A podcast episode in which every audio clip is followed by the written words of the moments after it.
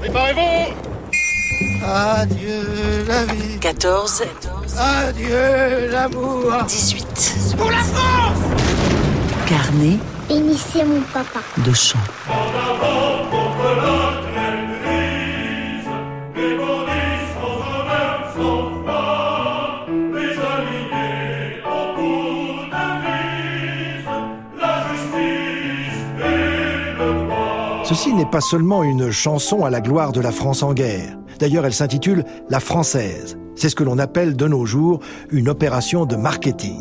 Une opération menée par l'un des plus grands quotidiens de l'époque, le Petit Parisien. Malgré son nom, ce n'est pas un journal lu seulement à Paris, mais c'est un des quatre grands quotidiens français. Imprimée à 2 millions d'exemplaires chaque jour, cette chanson, La Française, est également sortie à 2 millions d'exemplaires.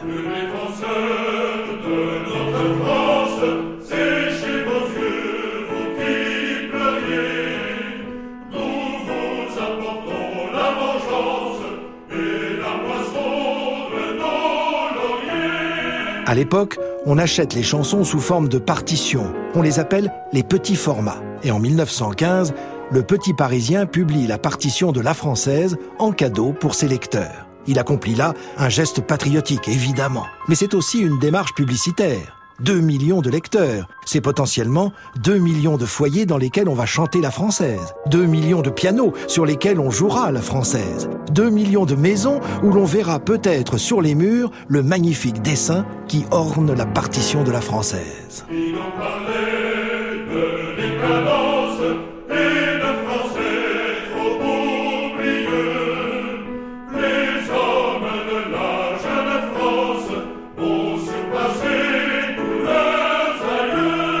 Et c'est pourquoi le petit Parisien a fait appel à une célébrité, le grand Camille Saint-Saëns, 80 ans, pour composer La Française.